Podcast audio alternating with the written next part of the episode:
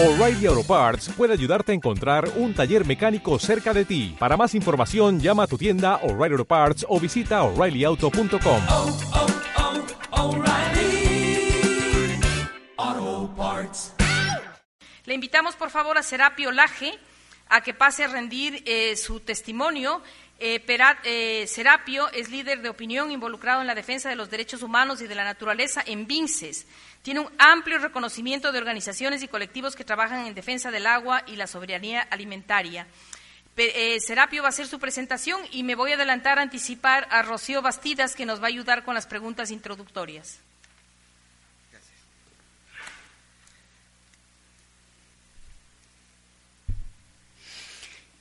Buenos días con todas y con todos.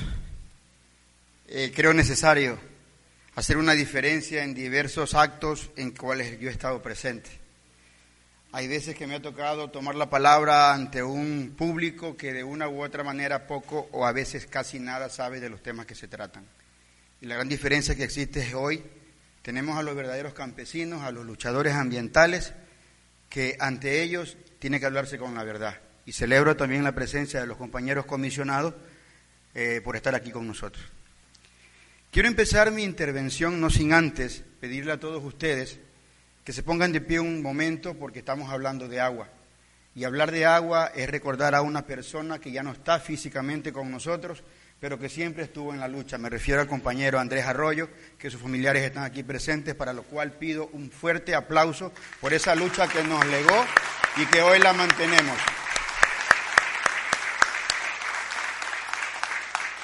Muchas gracias.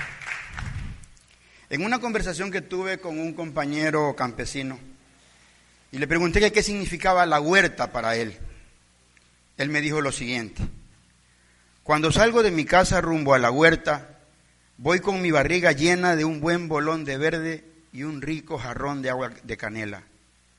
Luego de ver todo lo que la huerta me ofrece, donde tengo cacao, naranja, limón, fruta de pan, plátano, papaya, yuca, camote, hierba luisa, llantén, donde encuentro mis gallinas, donde mis chanchos corren como alma que lleva el diablo, ahí me siento como un pez en el agua. Cuando salgo al pueblo, lo hago por cosas que hacen falta, como la sal, la manteca, ropa para la mujer, útiles escolares para mis muchachos. Pero créanme que cuando no estoy en mi huerta, extraño hasta el zumbido de los mosquitos. Yo no sé por qué la gente vendió sus tierras donde había de todo y hoy solo se siembra banano, que por último no lo comemos nosotros porque es para exportar. Estas palabras me las dijo el compañero Abelino Litardo, que vive a tres kilómetros de Vince, en una zona llamada La Campiña. Me han invitado a hablar de lo que significan las huertas en mi zona. Y tiene un significado muy profundo, de mucha, de mucha esencia cultural. Porque ellos sienten que cada día el campo ya no tiene campesinos. Cada día se encuentran menos campesinos en el campo y por ende hay menos alimento para la población ecuatoriana y por qué no decirlo la local y la regional. Ellos, ellos piensan que las universidades no están cumpliendo con el rol que se debe, que deben tener, que es el de acercar y educar con amor a la gente para que vuelva a la tierra, para que vuelva al campo, para que vuelva al agua, para que la cuide y para que cultive lo que la gente necesita para su vida digna y para su alimentación diaria.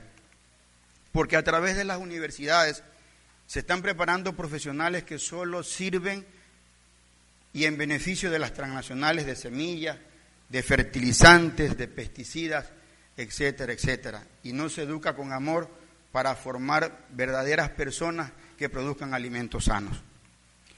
Esa es la gran realidad de la zona agrícola de la, de la provincia de Los Ríos, específicamente de Vinces, donde el monocultivo del banano está copando todos nuestros territorios. Pero nosotros creemos que no todo está perdido, porque ahí también habita don Eugenio Mosquera en las abras de mantequilla, porque también ahí habita Dolores Litardo en la zona de la, templa- de, de la Reforma, porque habita Simón Valverde también en la zona de la, de del humedal Abras de Mantequilla, y porque está también Aniceta Herrera por la zona de Santa Marta, entre otros. Personas que de una u otra manera siguieron consejos de unas personas que antes componían la Iglesia Católica de Vince. Quizás a muchas personas no les gusta escuchar hablar de iglesia, pero es necesario que lo hagamos acá. Porque el grupo misionero vasco que estuvo hasta en su momento en nuestra zona trató de enraizarle al campesino de que ya estaban perdiendo su cultura a través del monocultivo del banano y los invitaron a que ellos produzcan los alimentos sanos y que necesitan en el día a día en las poblaciones. Gracias. Pero siempre después de todas estas cosas hay algo que nos perturba. En la época anterior estaba el petróleo, luego el cacao, luego el banano, pero luego nos, tiraron la represa Baba Vinces y después nos tiraron también el asunto del trasvase Daubín, donde nos decían que iban a haber tres cosechas al año. Nos decían que 250 mil hectáreas iban a irrigar, que todos los ríos recuperarían sus caudales, que el comercio iba a ser más productivo, porque vivía de la agricultura en nuestra zona. La gente dice en el campo, si no nos ayudan, por favor que no nos jodan. Ese es el clamor popular de la gente. Y ellos creen que se están haciendo muy dependientes, porque en nuestras escuelas a nuestros niños el gobierno les manda la leche en Nestlé, le mandan galletas que no sabemos de dónde vienen, si serán o no serán elaboradas con harina transgénica. Los consejos provinciales y locales les están regalando pollitos a nuestros campesinos para que críen pollos. Y ya en nuestros campos en la huerta no se encuentran las gallinas criollas. Es muy difícil encontrar estos animales que perennemente estaban acá. Se está introduciendo la tilapia que depreda todas las otras especies que viven en nuestros ríos. Ya no se ve la dama, se ve poco, se ve poca eh, el sábalo, ya no se ve mucho boca chico. Entonces la tilapia como es una depredadora, mata y se come a las otras. Y se está incentivando la siembra de palma africana en la zona del humedal pero la gente se ha, se ha levantado, ha protestado e impidió que el Ministerio del Ambiente otorgue una licencia ambiental para la producción de palma en la zona. Ahora nosotros constatamos por qué los gobiernos seccionales están construyendo sistemas de agua en el campo, donde antes las familias tenían su propio pozo de agua. Pero a raíz del trabajo de Dawin, a raíz desde el supuesto control de la represa Baba, los pozos que le, le facilitaban el agua a nuestros campesinos se fueron secando y la profundidad cada vez es mayor para coger un poquito de un agua que ya no es tan apta para el consumo humano, porque las fumigaciones con pesticidas en la bananera también contaminan nuestros pozos y por ende poco a poco va debilitando nuestra salud. Hay campesinos que se preguntan qué estoy haciendo mal. ¿Por qué la tecnología aleja a mis hijos del campo, del monte, de la tierra que les da la vida? Me dijo un compañero de la reforma, yo creo que voy a instalar en mis tierras, en el campo donde yo siembro, un sistema de internet para ver si mi hijo vuelve al campo.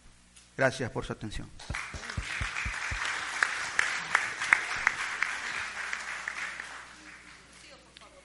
Em, dos preguntas. Cuando dices no todo está perdido, ¿qué falta por perderse y qué hay que hacer para no perderlo. Y la segunda, si nosotros ahora nos damos cuenta que todo ha sido una mentira, una farsa, porque no se tiene el riego para las 250 mil hectáreas, no se cosecha tres veces al año y encima tenemos problemas de monocultivo. ¿Qué siente la comunidad frente a eso? En cuanto a la primera pregunta, en las organizaciones sociales se escucha mucho que ya la gente está perdiendo el ánimo para luchar. Se ha desarrollado muchas campañas para desprestigiar a los líderes sociales inclusive. Entonces, ¿qué se debe hacer para que no se pierda este instrumento de vida en el cual se constituye la lucha? Seguirla manteniendo como estamos haciendo nosotros aquí presentes, porque eso es un derecho y un deber que nadie nos puede quitar a todos los que nos sentimos que nuestra vida nos quitan día a día a través de las multipropósitos, de la, de la explotación petrolera y un sinnúmero de cosas más. Eh, en cuanto a, a, la segunda pregunta,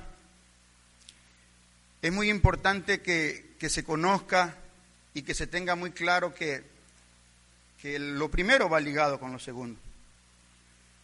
la lucha continúa. Y ante todo esto, pues también hacemos un llamado desde este espacio a esos organismos que deben educar a nuestras personas, no solamente con edu- educación formal en las aulas, sino que para aprender a amar y querer a la naturaleza tenemos que salir a ella, tenemos que buscarla, que somos parte de ella y que por lo tanto la compartimos con miles y millones de especies, no somos nosotros los únicos que habitamos en el planeta. Por ende, se necesita estar claro en algo, que el planeta también lo constituimos nosotros, pero no como los dueños, sino como parte de ella. Serapio, ¿Alguna otra? No te vayas, por favor. No sé si algún otro comisionado quisiera hacer alguna pregunta más. Si no es así, le vamos a pedir por favor a Serapio que pase a la parte de atrás. Vamos a grabar eh, un mensaje y le agradecemos muchísimo eh, por su presentación.